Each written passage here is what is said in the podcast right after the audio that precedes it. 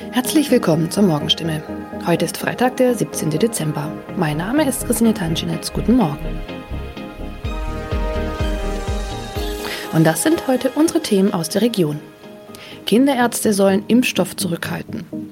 Freifahrt in der Stadtbahn bei kaputten Automaten. Und Papagei überlebt Wohnungsbrand und wird Tage später gefunden. Weil nicht genügend Corona-Impfstoff für Kinder im Alter von 5 bis 11 Jahren vorhanden ist, fordert das Land Baden-Württemberg nach Informationen der Heilbronner Stimme dazu auf, ausreichend Impfstoff für die Zweitimpfung zurückzuhalten. Von der Bundesebene wurde uns mitgeteilt, dass auch die Lieferung des Impfstoffs für Kinder im Alter zwischen 5 und 11 Jahren voraussichtlich nicht in der erwarteten Menge lieferbar sein wird, heißt es in einem Schreiben vom Sozialministerium, das am Donnerstag landesweit an die mobilen Impfteams, die Stadt- und Landkreise sowie an die Kinderärzte per Mail verschickt worden ist. Das Schreiben liegt unserer Redaktion vor. Baden-Württemberg wurde vom Bund zuletzt zugesagt, bis zum Jahresende rund 300.000 Dosen des Kinderimpfstoffes zu erhalten. Diese Zusage kann nun offenbar nicht eingehalten werden. Sollten vom Bund anderslautende Informationen kommen, werde das Sozialministerium diese umgehend an die impfenden Akteure weitergeben und die Verteilung anpassen. Mehr dazu lesen Sie heute auf stimme.de. Seit 1. November hat der Stadtbahnbetreiber Albtal Verkehrsgesellschaft AVG die Fahrscheinautomaten in den Stadtbahnen stillgelegt. Sie sind noch da, funktionieren aber nicht. Da alle Haltestellen nun mit stationären Automaten ausgestattet werden, seien die Automaten in den Zügen nicht mehr nötig, erklärt die AVG die Gründe. Die Geräte sollen nun Zug um Zug in den 229 Stadtbahnen ausgebaut werden. Nur damit fällt auch die Alternative weg, wenn ein Automat an einer Haltestelle defekt ist. Was gilt dann? Manchmal sind Haltestellen einige Kilometer entfernt. Soll ein Kunde, der vielleicht wichtige Termine hat, so einen Umweg auf sich nehmen, wenn ein Automat an einem Haltepunkt defekt ist? Oder gilt eine Kulanzregel und er darf dennoch in die Bahn einsteigen? AVG-Sprecher Michael Kraut stellt für das Gebiet des Karlsruher Verkehrsverbunds klar, Dort dürfen Fahrgäste bei einem defekten Automaten an der Haltestelle einsteigen. Sie sollten den Defekt entweder dem Stadtbahnfahrer oder gegebenenfalls dem Prüfpersonal in der Bahn melden. In dem Fall werde kein erhöhtes Beförderungsentgelt verhängt. Man könne jederzeit prüfen, ob eine Störung an einem bestimmten Automaten vorlag. Auch im Heilbronner Hohenloher Haller Verkehrsverbund gilt diese Kulanzregel. Mehr dazu lesen Sie auf stimme.de. Am vergangenen Samstag kam es in Neckargartach zu einem Wohnungsbrand, bei dem ein Mann und ein Papagei verletzt wurden. Ein zweiter Papagei blieb unverletzt. Später stellte sich heraus, dass sogar ein dritter Papagei in der Wohnung sein müsste. Wenige Tage nach einem Hausbrand in Heilbronn haben Feuerwehrleute einen überlebenden Papagei aus einer betroffenen Wohnung gerettet. Ein aus der Wohnung geretteter Papagei wurde zudem vorsorglich einer Tierklinik übergeben. Der andere Vogel blieb am Samstag unverletzt. Doch damit war das Papageienproblem noch nicht gelöst. Denn am vergangenen Dienstag habe sich der verletzte Bewohner bei der Polizei gemeldet und mitgeteilt, einer seiner insgesamt drei Papageien müsste sich eigentlich noch in der Wohnung befinden. Tatsächlich entdeckten die Einsatzkräfte nach langer Suche den Vogel. Später konnten sie das Tier wohlbehalten an den Besitzer übergeben, wie es heißt. Soweit die Nachrichten aus der Region. Übrigens, die Corona-Fallzahlen in Stadt und Landkreis Heilbronn bleiben auf hohem Niveau, sind in den letzten Tagen aber deutlich zurückgegangen. Bleibt das so, wird am Sonntag die Ausgangssperre für ungeimpfte aufgehoben. Ob das eintrifft, erfahren Sie auf jeden Fall aktuell auf stimme.de.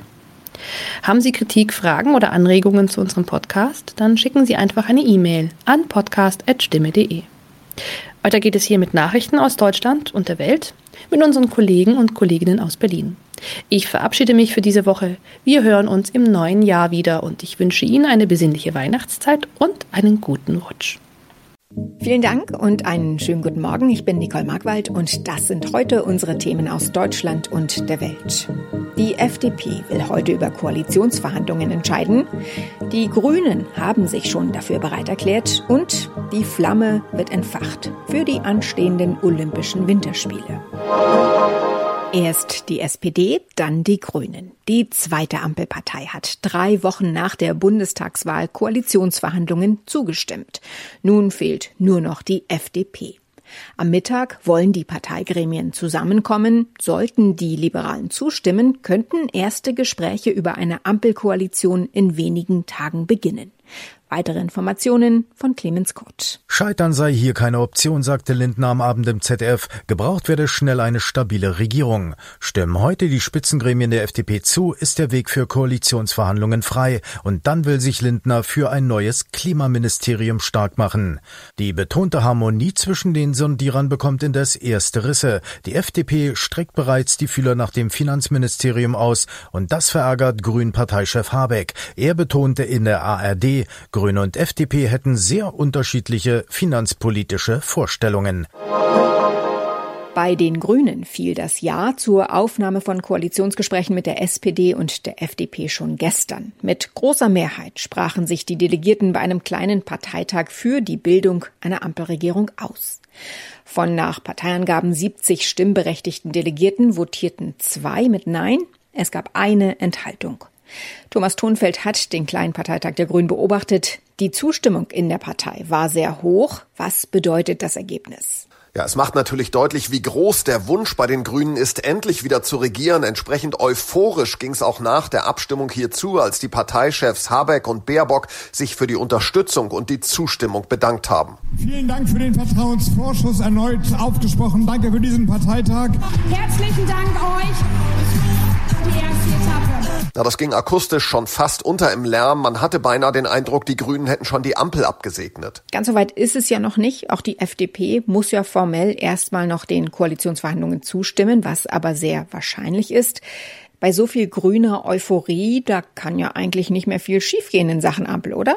Also normalerweise nicht, denn die Grünen haben heute ganz deutlich gemacht, dass sie gestalten wollen, dass sie regieren wollen. Wir haben Lust aufs Machen. Das hat Annalena Baerbock in ihrer Rede hier mehrfach betont und dafür am Schluss dann auch Standing Ovations bekommen. Trotzdem wären die anstehenden Koalitionsverhandlungen kein Selbstläufer. Warum? Gibt es da irgendwo Punkte, an denen das Projekt Ampel doch noch scheitern könnte? Nein, scheitern wohl nicht. Wo die Zumutungen liegen, das haben die grünen Spitzen heute den Delegierten ja auch schon erklärt. Aber es geht jetzt natürlich in den Gesprächen Gesprächen für alle Parteien darum, die Ziele, auf die man sich schon verständigt hat, entsprechend auszugestalten. Also zum Beispiel im Fall der Grünen jetzt ganz deutliche Impulse in Sachen Klimaschutz zu setzen, denn am Ende muss ja die grüne Basis das ganze Paket abnicken.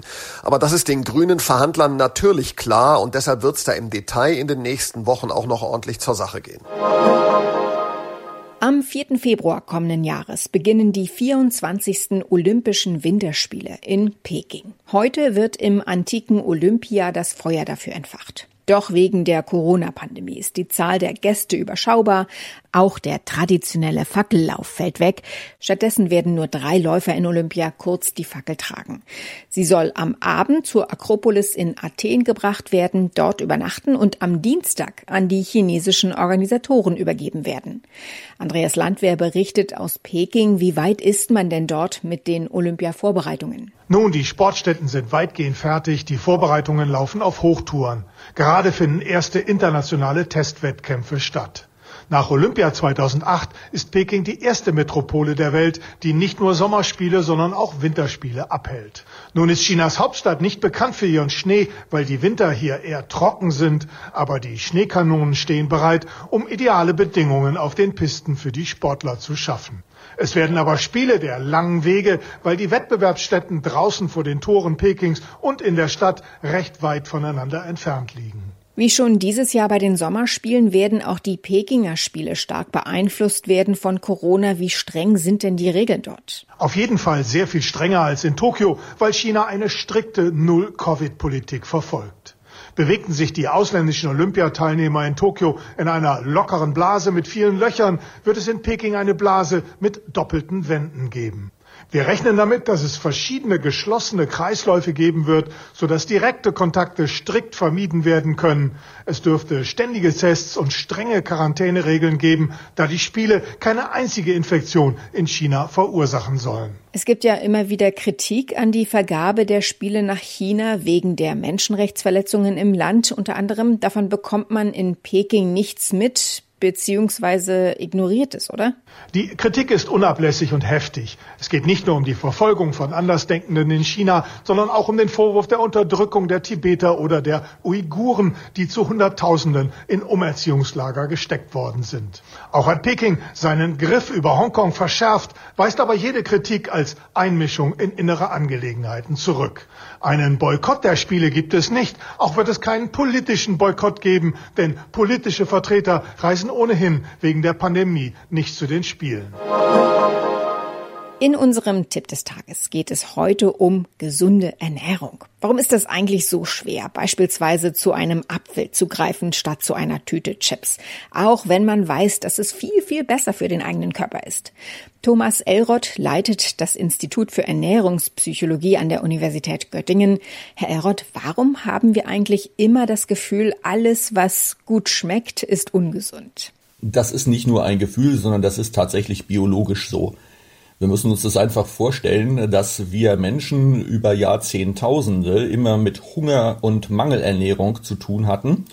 Und darum ist unser Stoffwechsel beziehungsweise auch unser Gehirn so programmiert, dass das Gehirn belohnt, wenn wir etwas essen, was viel Kalorien hat. Das ist also ein knallharter biologischer Überlebensprozess, der unsere grundlegenden Geschmacksvorlieben steuert. Oftmals stellen wir uns ja auch selbst die Falle, zum Beispiel mit dem Belohnungsprinzip. Also heute habe ich viel geschafft, da gönne ich mir mal was, eine Tafel Schokolade oder eben besagte Tüte Chips. Äh, das ist natürlich auch gesellschaftliche, gesellschaftliche Norm. Das heißt, es ist ziemlich typisch, weil irgendwie alle das machen, dass wir in solchen Situationen zu solchen Lebensmitteln greifen. Durch die hohe Kaloriendichte, wie wir das nennen, haben die natürlich einen gewissen Belohnungseffekt bei all dem, was wir tun, zählt immer, wie oft wir das tun und was wir sonst noch tun. Das heißt, Schokolade und Chips dürfen durchaus sein, wenn sie hin und wieder mal, in welcher Situation auch immer, verspeist werden. Kann ich mir irgendwie einreden, dass Brokkoli oder Reiswaffeln lecker sind?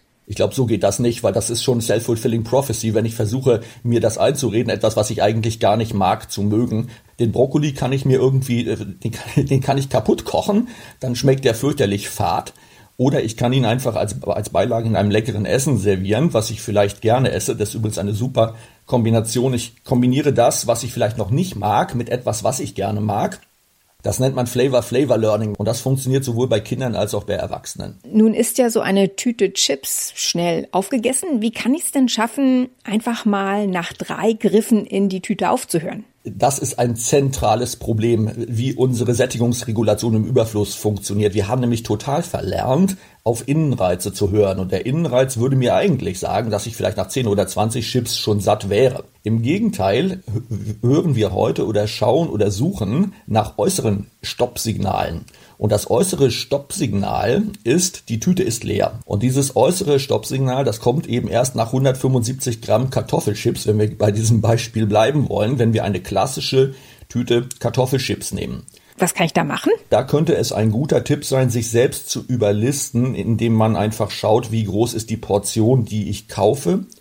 Denn es gibt auch bei den Chipstüten mittlerweile auch Tüten, habe ich schon gesehen im Handel mit 90 Gramm oder 100 Gramm. Also mal fair gesagt, das sind immer noch keine kalorienarmen Snacks, aber allein die Portion ist halb so groß. Das heißt, in der Gesamtsumme komme ich dann eben auf vielleicht knapp 500 Kalorien statt auf 1000. Haben Sie am Ende noch einen generellen Tipp, wie man da hinkommt, gesünder zu essen? Es ist ja tatsächlich so, dass das, was wir essen, das entscheiden wir nicht in jeder Situation bewusst. Wir greifen einfach zu irgendetwas, ohne uns äh, im Großhirn bewusst überlegt zu haben, ob ich das jetzt wirklich will.